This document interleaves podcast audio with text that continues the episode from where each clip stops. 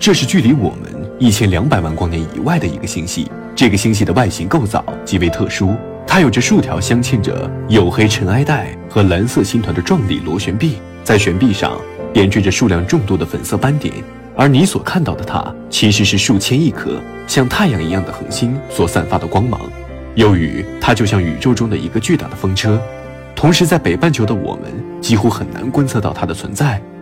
它大部分时间都悬挂在地球南半球的天空之上，因此部分人将其称之为南风车星系。然而，在科学界，南风车星系有一个正式的编号 M 八三，M 八三却被很多科学家称作生命最危险的星系之一。那么，M 八三究竟是一个怎样的星系？在其中的生命又会面临着怎样的危险呢？其实，M 八三是一个典型的漩涡星系。根据目前部分科学家的推测，在整个可观测宇宙中，有着大约两万亿个星系存在。这些星系的构造万般变化，构成了不同类型的星系。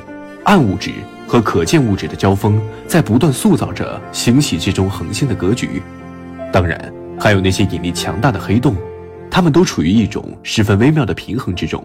正是因为如此，我们的宇宙才展现出了众多形态各异的庞大星系。在过去。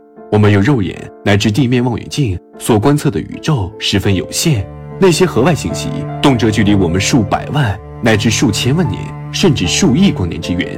如此遥远的距离，使得它们的光到达我们地球时已经变得十分微弱，因此我们很难在地球上看到那些遥远星系的具体结构。直到1990年哈勃望远镜的升空，这使得人类有了更加深入认识宇宙的可能。